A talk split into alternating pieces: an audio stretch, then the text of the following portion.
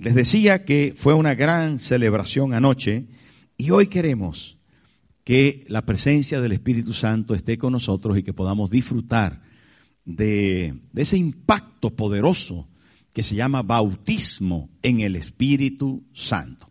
Quiero desde el principio aclarar que la vida cristiana no se trata de las cosas que nosotros podamos hacer con nuestro esfuerzo. Es muy importante que podamos comprender que la vida cristiana no va de lo que yo esforzándome puedo hacer. En la calle, en el mundo de allá afuera, eh, las diferentes religiones marcan unas pautas de comportamiento que usted tiene que cubrir para poder llegar a ser. En la vida cristiana no es así. La base del cristianismo es diferente. Digo que en el mundo de los Hare Krishnas, por ejemplo, una religión asiática, que se afeitan toda la cabeza y se dejan un moñito aquí, entre más veces repitan Hare Hare Krishna, Hare Hare durante el día, más santos son, más consagrados están a su religión. Los faquires, estos que encantan cobras y se acuestan encima de los clavos, entre más relajado y dispuesto esté su cuerpo, dominado por, dominando las sensaciones y dominando sus capacidades y acostándose sobre clavos punzantes, la piel se vuelve de alguna forma rígida, lo suficiente para no herirse, y tienen un autocontrol que se pueden acostar encima de los clavos y no se hacen daño.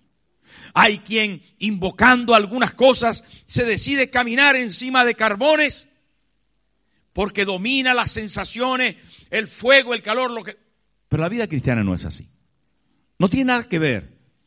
Cuando llegamos a la religión tradicional, encontramos que la vida cristiana es según te comportes, así eres salvo o no. ¿Cuánto hiciste? ¿Cuánto vales? La vida cristiana no es así según la palabra de Dios. La vida cristiana está definida por Cristo en la vida del creyente. Cristo en la vida del creyente. Y la única forma que Cristo puede estar en la vida del creyente, lo enseña las escrituras, es a través de su Espíritu Santo. El Espíritu Santo en ti dándote lo que la palabra expresa con claridad, que es una nueva vida. Una nueva vida. El sabio judío maestro de judíos, llegó de noche para visitar a Jesús. Y Jesús le dijo, Nicodemo, te es necesario nacer de nuevo. Te es necesario nacer del Espíritu, porque lo que es de la carne, carne es, y lo que es del Espíritu, Espíritu es. Necesitas nacer de nuevo. Así que Nicodemo, al fin de cuentas, entendió, después de eh, una cierta discusión sana, Jesús le explicó y entendió que tenía que nacer del Espíritu a una nueva vida en Cristo. Esta nueva vida equivalía a recibir a Jesús como Señor y Salvador. Y a eso se le llamó la conversión. Se le llamó la entrega de la vida a Jesús. El primer paso, el poder decir, Señor Jesús, entra a mi corazón, te acepto como Señor y único y suficiente Salvador de mi vida. Eso es la conversión.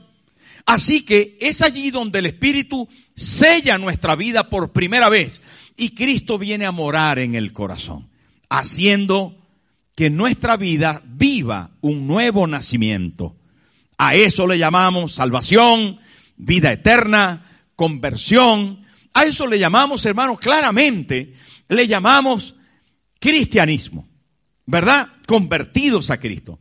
Pero hay una experiencia diferente a la conversión, que es de lo que estamos tratando hoy.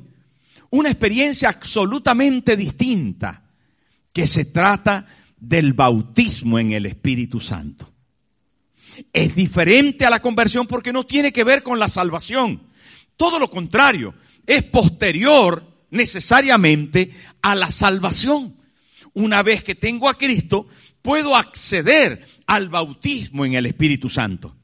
Se llama de diferentes formas en la palabra. Bautismo en el Espíritu Santo, bautismo con el Espíritu Santo, cumplimiento de la promesa, o el Espíritu de la promesa, o el revestimiento de la promesa de Dios, o el bautismo con fuego. Como queramos. La verdad es que hay diferentes términos, pero es importante, hermano, que podamos entender que la vida cristiana comienza cuando recibo a Cristo y que la única forma de continuar una vida cristiana consona, apropiada, efectiva, es bajo la guía y dirección del Espíritu Santo. No puedo por mi propia fuerza vivir la vida cristiana verdadera. ¿Me entendió? Tiene que estar claro en este asunto. No puedo por mi propia fuerza vivir la vida cristiana verdadera. Le necesito a Él. Necesito su espíritu. Necesito su fuerza y dirección. Necesito su poder y capacidad. Necesito sus palabras y necesito la guía permanente de su presencia en mi vida, arropándome completamente para ser guiado y ser así efectivo en lo que se espera de mí en la vida cristiana. Algunas veces por nuestra fuerza, por nuestra fuerza, por nuestro empeño. Yo voy a dejar el tabaco porque lo digo yo. Y si lo digo yo, voy a dejar el tabaco. ¿Saben qué sucede con eso? Que pocas veces funciona. Puede ser que alguien tenga alguna fuerza de voluntad, pero para vivir la vida cristiana no es como dejar el tabaco. Porque no solo es dejar el tabaco. Necesitamos al Espíritu Santo ¿Quién lo necesita? Saben, hermanos, vivir en el Espíritu Santo es sin duda un reto de la vida cristiana. Pero no solo es diferente. Hermano, los apóstoles eh, vivieron esta realidad de diferencia con la conversión en la iglesia del primer siglo. Ya había sido profetizado antes que no solamente se necesitaba eh, un toque de Dios, no solo se necesitaba un inicio en los caminos de Dios, sino que se necesitaba un revestimiento. Se necesitaba una inmersión. Se necesitaba una experiencia potencial para vivir la vida cristiana. Mire, hay muchos eh, símbolos en el Antiguo Testamento de esto. Entre otros, el sacerdote tenía que presentar todos los días panes en la mesa de la proposición. Eran doce panes que se ponían en una mesa en el tabernáculo. El sacerdote tenía que amasar sin levadura el trigo fino y hacer su bollito de pan. Pero al hacer su bollito amasando tenía que hacerlo con aceite. Pero quedaba registrado en las escrituras que no solo tenía que poner aceite en hacer el bollo, sino que una vez que el bollo estuviera listo, tenía que agregar encima aceite. Tenía que echar un chorro de aceite arriba. Pero no solo eso, cuando los sacerdotes eran establecidos, uno de los códigos para establecerles en el sacerdocio era que tenían que poner sangre en el lóbulo de la oreja derecha, sangre en el dedo pulgar de la mano derecha y sangre en el dedo pulgar del pie derecho. Era un ritual que Dios había establecido. Pero después de poner sangre en estas tres partes, tenían que poner aceite. Y ponían aceite encima de la sangre, del lóbulo de la oreja derecha, aceite encima de la sangre del dedo pulgar de la mano derecha y aceite encima de la sangre del dedo pulgar del pie derecho. ¿Por qué primero sangre y después aceite? ¿Saben por qué? Porque era símbolo de lo que vendría. Primero perdón y después unción. Primero conversión y después bautismo. Y en el Antiguo Testamento, hermano, las figuras y señales de lo que sería siempre se dan a lugar así. Mire, todo esto no solamente se dio en estos dos, en estas dos oportunidades que yo estoy mencionando. Hay docenas y docenas de oportunidades en que se deja ver los principios que se cumplirían en el Nuevo Testamento, en la vida de Cristo, y de los primeros cristianos como iglesia de todos los tiempos. Queridos hermanos, cuando encontramos, por ejemplo, a los jueces, se repite muchas veces y el espíritu vino sobre Sansón y el espíritu vino sobre Jefté y el espíritu vino sobre Débora y el espíritu vino el espíritu venía de forma ocasional sobre ellos y les daba capacidad para hacer en el caso hermano de Gedeón vino un tiempo en que el espíritu vino sobre Gedeón y Dios le dijo vea por los madianitas y pelea contra ellos y él sacó 20 mil hombres y Dios le dijo, son muchos, llévalos al arroyo a beber. Y ahí escoge a 300. Gedeón escogió a 300 y el, la táctica era, búscate de esos 300 que tengan un cántaro y que tengan, que tengan teas encendidas y espadas. ¿Sabe? Todo esto es un simbolismo tan bonito que no puedo dejar de compartírselo porque a mí me llama mucho la atención. Fueron a pelear los 300 contra más de 120 mil soldados madianitas. Y ahí estaban, hermano, eh, todos los soldados enemigos y los 300 de Gedeón. Y Gedeón les digo, cuando yo les avise, van a romper los cántaros, van a levantar las teas ardiendo y van a gritar, por Jehová y por Gedeón. Y así lo hicieron. Llegaron a un lugar y hasta que Gedeón les dijo, ahora, y todos quebraron los cántaros. ¡Pra! Imagínense 300 cántaros, ¿cómo pueden sonar? Un estruendo impresionante. Pero después levantaron las teas ardiendo. Y después de esto, gritaron, por Jehová y por Gedeón. Cuando los madianitas escucharon eso, corrieron y se mataron entre sí. Lo que quiero decir, hermano, es que todo esto era figura de lo que sucedería en el aposento alto. Todos estos eh, momentos históricos del Antiguo Testamento que le he mencionado nos dejan ver lo que Cristo haría con sus discípulos en el Nuevo Testamento. ¿Y qué fue? Que les dijo cuando resucitó y ascendió, quedaos en Jerusalén hasta que venga sobre vosotros la promesa del Padre, el Espíritu de verdad él vendrá sobre vosotros y recibiréis poder cuando haya venido sobre vosotros el Espíritu Santo y me seréis testigos. Hermano, y así sucedió.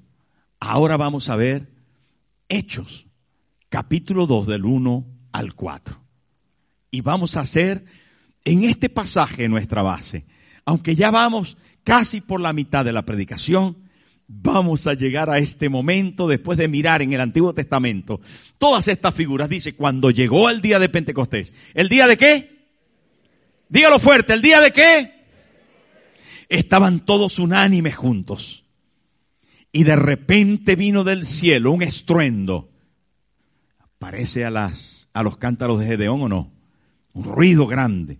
Ya sabe que es estruendo. Como de un viento recio que soplaba el cual llenó toda la casa donde estaban sentados. Y se les aparecieron lenguas repartidas como de fuego, asentándose sobre cada uno de ellos.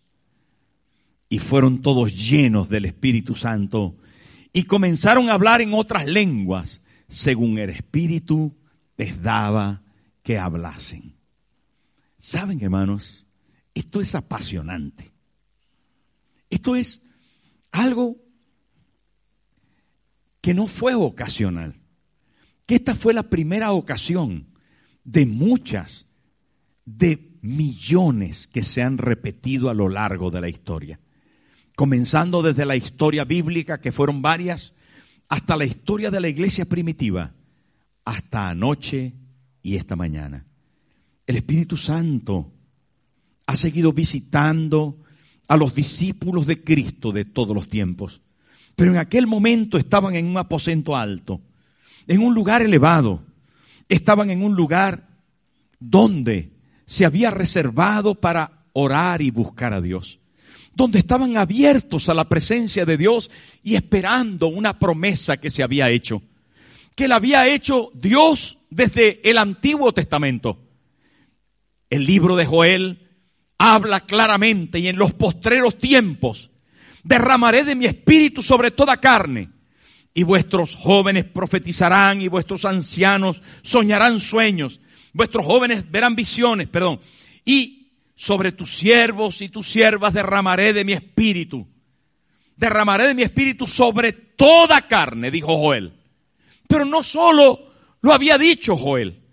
El Señor había hablado a través de Isaías también, diciendo algo así, hermano, lo, lo escribí aquí para no olvidarlo porque es tan espectacular, es tan especial poder entender de que la palabra profética no solamente vino a través de Joel, sino que también Isaías, Ezequiel, dijeron acerca de esto, derramaré de mi espíritu sobre toda carne, derramaré de mi espíritu sobre vosotros y me seréis testigos.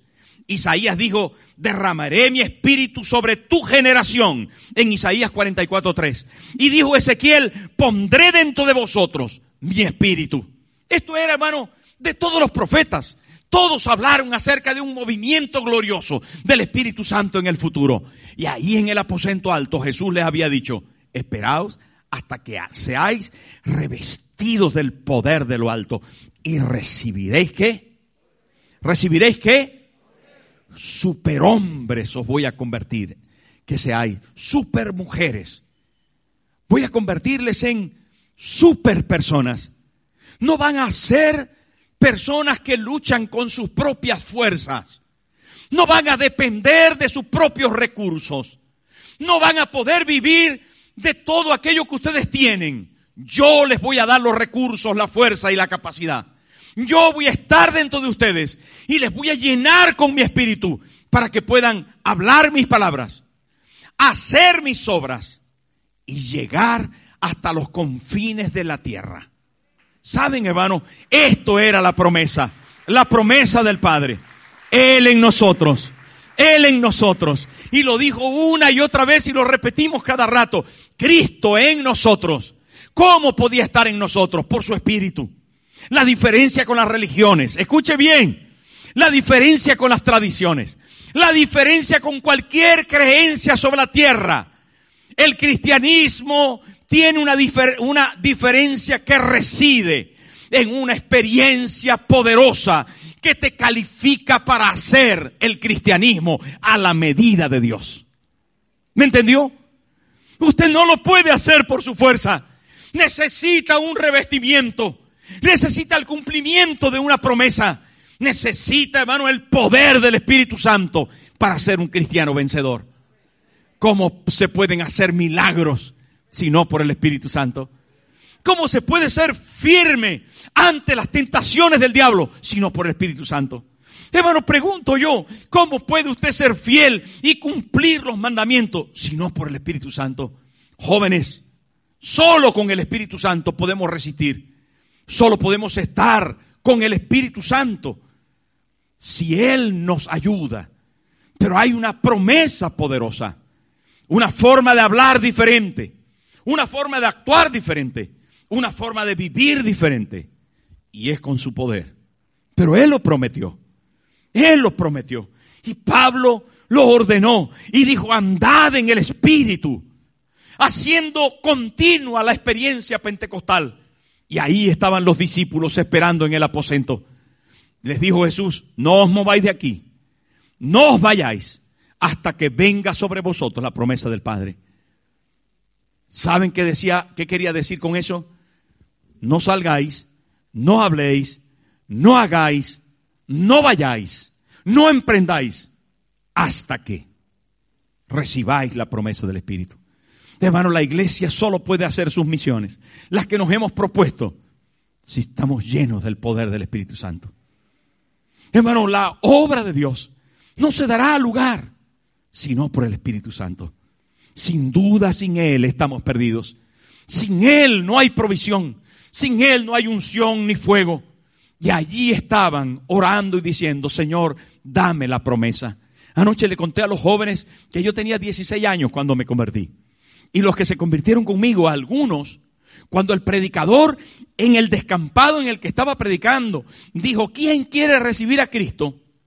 Algunos vinieron a la plataforma, mientras que caminaban, vinieron hablando en lenguas. ¿Me estoy explicando? El predicador dijo, ¿quién quiere recibir al Señor? Y algunos desde sus diferentes lugares en el terreno donde estábamos comenzaron a caminar y en el camino venían hablando en lenguas. No eran creyentes, pero el Espíritu Santo se derramó sobre ellos. ¿Saben? Moreiva habló en lenguas, Ana Isolina habló en lenguas, eh, los otros amiguitos del pueblo que estaban allí, de mi edad, hablaron en lenguas, y el único que no hablaba en lengua era yo. Y habían pasado ya varios días y todos hablaban en lenguas. Pero yo no hablaba en lenguas. Hasta el malvado de, del hijo de santo. ¿Cómo se llamaba el hijo de santo?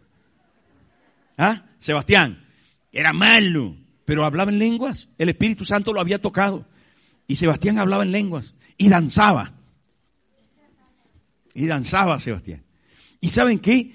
Y otros hablaban en lenguas. Todo el mundo hablaba en lenguas y yo no. Yo dije, pero ¿qué pasa? ¿Será que soy muy pecador? Ya, seguramente. Yo decía, pero ¿qué pasa conmigo? ¿Qué pasa conmigo? Y me puse a pedir de día, de noche, de mediodía, de madrugada, Señor, dame el Espíritu Santo. Yo quiero hablar en lenguas, yo quiero hablar en lenguas. Y así estaban los discípulos, hermano, ahí. Así estaban pidiendo. Durante 120 días se estuvieron pidiendo. Allí en el aposento alto se habían quedado. Y Jesús, hermano, les visitaba de vez en cuando con su presencia, con sus enseñanzas, con su bendición. El resucitado poderoso estaba con ellos. Sentían, sabían que la promesa se iba a cumplir. Que Él había dicho, no os dejaré huérfanos. No os dejaré huérfanos. Yo os enviaré el consolador, el espíritu de verdad.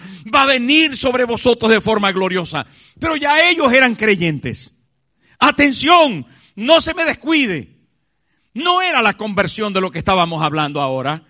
Ellos ya eran creyentes. ¿Por qué? Porque sus nombres habían estado inscritos en el libro de la vida, les dijo Cristo. Porque Él dijo, hermano, que estaban limpios por la palabra que Él les había hablado. Los discípulos, hermano, tenían una unión íntima con Cristo, como el pámpano pegado a la vid. Jesús lo había dicho habían sido elegidos por Cristo para fines específicos. La palabra nos enseña, hermano, que no, no pertenecían al mundo, que ahora eran cristianos, ahora pertenecían al reino de los cielos. La palabra les enseña, hermano, que ellos habían creído en Cristo. Por lo tanto, habían sido enviados por Dios al mundo como luz en medio de las tinieblas. Hermano, habían sido enviados a las tribus de Israel eran personas devotas en la oración y lo demostraban al final en el libro de los hechos en el aposento alto. Dice la Biblia que estaban orando todos unidos buscando al Señor. Antes en el Hexemaní no pudieron orar con Cristo, pero ahora en el aposento alto no se movían. Estaban juntos orando. ¿Saben por qué? Porque eran cristianos como usted que viene cada domingo, como usted que tiene anhelo por la palabra, como usted que tiene pasión por Dios y que sabe que Cristo está en su corazón. ¿Cuántos está Cristo en su corazón? ¿En cuántos? Mirar todos. Pero ¿saben qué? Jesús les dijo, no os mováis hasta que recibáis la promesa del Padre. ¿Qué quiere decir esto? Quiere decir que ellos necesitaban aceite encima del bollo de pan. ¿Me entendió? Que ellos necesitaban aceite encima de la sangre del perdón.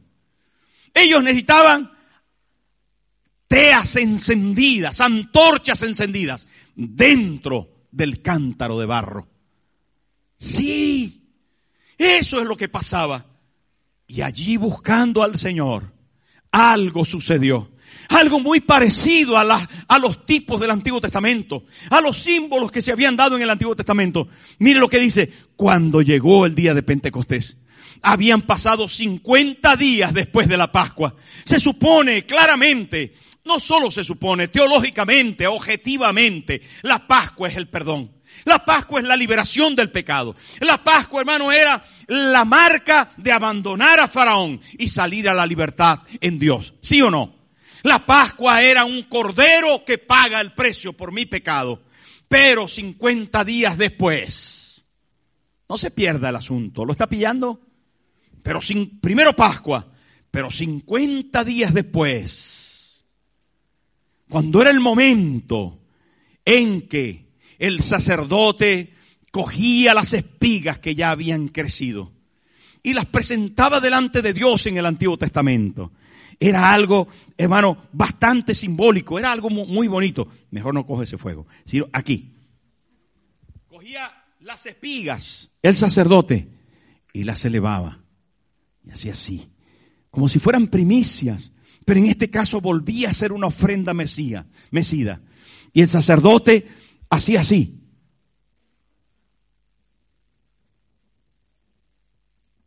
Eso se llama ofrenda mesida, la elevaba.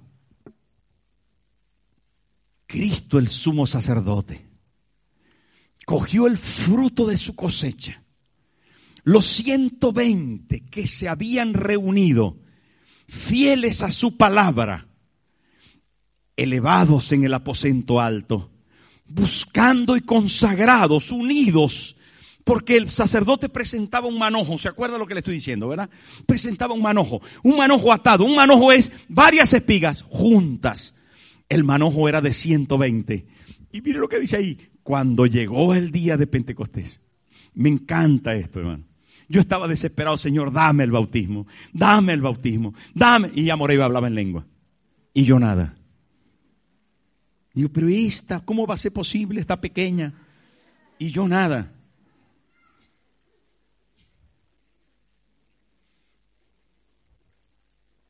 Pero cuando llegó el día de Pentecostés, un día, hermano, yo estaba ahí, profundamente buscando al Señor. Señor, bautízame, bautízame, bautízame. Y de repente mi boca comenzó a hacer algo así raro.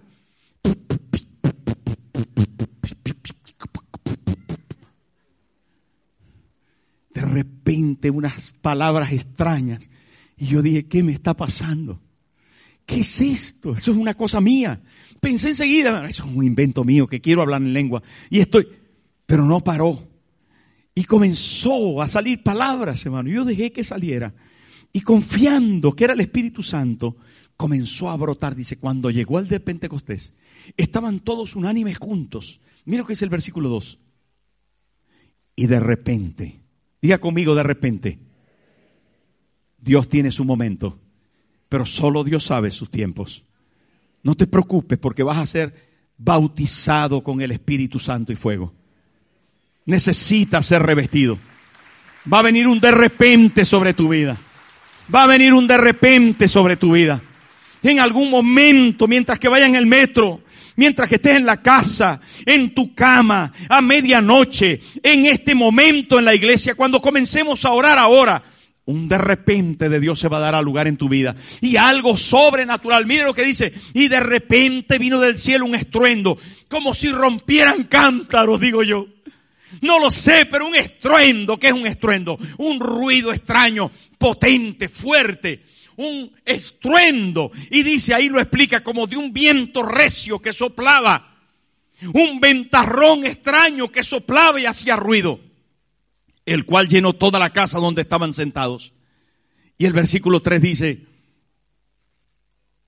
y se le aparecieron lenguas repartidas como de fuego, asentándose sobre cada uno de ellos. Una antorcha sobre las cabezas.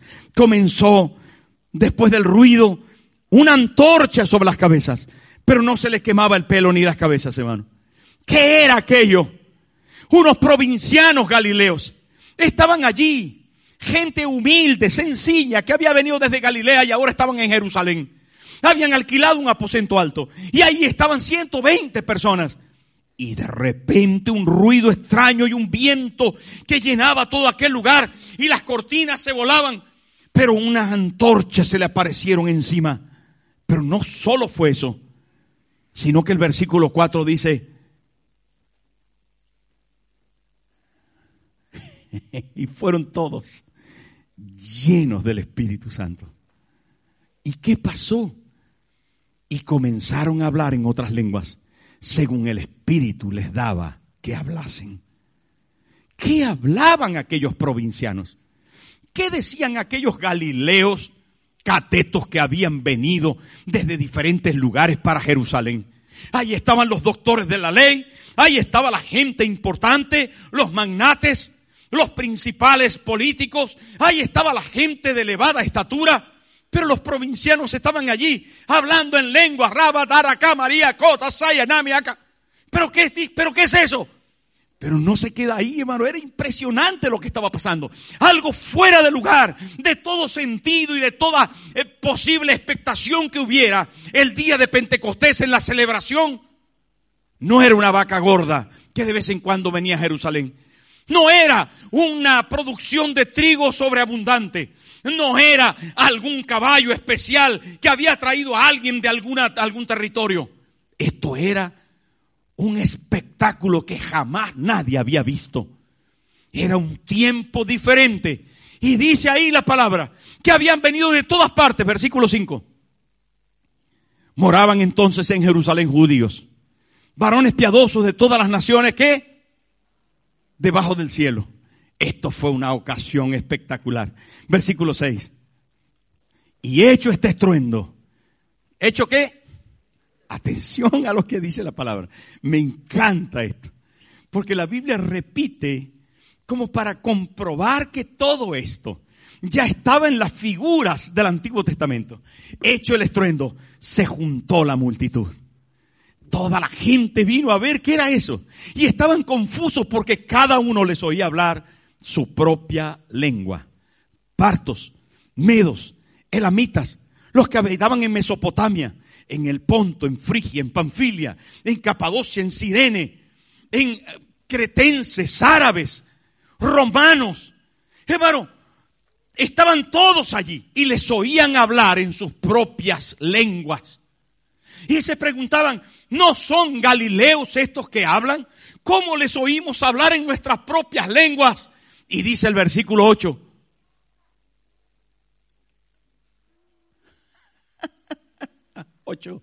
¿Cómo pues les oímos nosotros hablar cada uno en nuestra propia lengua en la que hemos nacido? Y el versículo 9 dice, versículo 10, versículo 11. ¡Ah! Aquí está. Hermano, esto es espectacular. Escúcheme. Escúcheme por un momento. Hoy es un día muy especial, hermano. Es día de Pentecostés. La gloria de Dios prometida había caído sobre los discípulos y nosotros la necesitamos. Ellos la necesitaban tanto como nosotros. Hermano, la gloria de Dios había caído. Y ahora estaban llenos, sumergidos, inmersos en el Espíritu Santo y comenzaron a hablar en diferentes lenguas y comenzaron a decir cosas. Y la gente que estaba alrededor de ellos, que eran de todas esas partes que hemos mencionado, les oían hablar. ¿Y qué les oían hablar? He ahí la respuesta. Las maravillas de Dios. Iglesia del Señor, usted fue escogido para salvación, pero también para ser lleno del poder del Espíritu Santo. Iglesia de Dios, el Señor no solo te llama para ser salvo, te llama para que adquieras el poder para poder vivir la vida cristiana y dar testimonio a las naciones de las maravillas de Dios. Yo te pregunto, hermano, ¿ha hecho Dios maravillas contigo? ¿Sabes cuál es la única forma de compartir esas maravillas con el mundo? que el Espíritu Santo venga sobre ti con poder. ¿Sabes la única forma que tenemos, hermanos, para llegar al último rincón de la tierra como nos hemos propuesto? Que tengamos el poder del Espíritu Santo. Porque Jesús lo había dicho, y recibiréis poder cuando haya venido sobre vosotros el Espíritu Santo, y me seréis testigos. Aquí están, hablando las maravillas de Dios. Las maravillas de Dios, hermanos, solo pueden ser compartidas cuando nosotros seamos llenos de ese poder. Pero ese poder está a nuestra disposición. La promesa es para nosotros. La promesa, dígalo conmigo, la promesa es para mí. Dígalo fuerte, la promesa es para mí. La promesa es para mí. Usted que está en la casa, dígalo fuerte, la promesa es para mí. Hermano, el Señor prometió Él, Jesús el bautizador, prometió que iba a derramar su espíritu sobre nosotros y que íbamos a hablar en nuevas lenguas y que íbamos a profetizar al mundo. La mayoría de las veces que el espíritu vino sobre las personas estaba mezclado con palabras. Porque nuestras palabras de queja se van a quitar cuando el Espíritu Santo nos bautice. Porque nuestras palabras, hermano, negativas van a ser erradicadas cuando el Espíritu Santo tome control de nuestra boca. ¿Saben qué va a pasar con nosotros? Que vamos a comenzar a hablar las maravillas de Dios. A los que están a nuestro alrededor, a los que están más allá y a los que están en el último rincón de la tierra. Y ahí se dio al lugar. Y saben, Dios lo quiere hacer con nosotros, porque esto también es para hoy. Es para hoy, queridos hermanos. Joel, Ezequiel, Isaías lo profetizaron. Los discípulos lo vivieron. Más adelante, hermano, la gente de Samaria lo necesitó y el Espíritu Santo se derramó en la casa de Cornelio.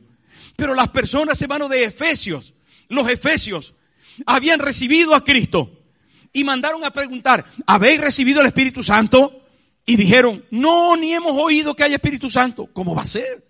Mandaron a Pedro y a Juan, oraron por ellos y comenzaron a hablar en otras lenguas. Lo dice el libro de los Hechos. Pero queridos hermanos, el apóstol Pablo más adelante escribe las epístolas y dijo, yo hablo más en lengua que todos vosotros. Procurar hablar en lenguas. Que no sea ocasional. Jóvenes, que no sea ocasional. Que en tu devocional diario, que en tu oración antes de tocar la puerta de la salida de tu casa, que en tu vida cristiana, en el metro, en el autobús, Riba soma nananaya tika soa. Errabaika Hermano, tú puedas hablar en nuevas lenguas de forma continua. El poder está a tu disposición. Jesús lo prometió. No hagas un show de eso, pero Él prometió que en esas lenguas hay una conexión especial, hay una oración directa al corazón de Dios. El Espíritu que está en ti intercede al Señor, intercede al Señor directamente. Hay una lengua de oración especial para tocar el cielo. Y esa lengua es la lengua del Espíritu. La lengua del Espíritu te va a conectar con lo divino. Y está a tu disposición. Él lo prometió. Y lo prometió para la iglesia de todos los tiempos no para los profetas, no para la iglesia del Nuevo Testamento, sino la iglesia de todos los tiempos. Si Cristo está en tu corazón, Él te prometió y lo va a hacer. ¿Lo quieres? ¿Lo quieres? Ponte en pie. ¿Lo quieres? ¿Quieres aceite sobre tu bollo de pan? ¿Quieres aceite sobre la sangre? ¿Quieres ardientes teas encendidas dentro de tu cántaro? ¿Quieres bautismo en el aposento alto? ¿Quieres nuevas lenguas? ¿Sabes qué, hermano? Está a tu disposición. Levanta tus dos manos. Cierra tus ojos. Mi amigo que estás aquí también. Dile, Señor, yo quiero más de ti.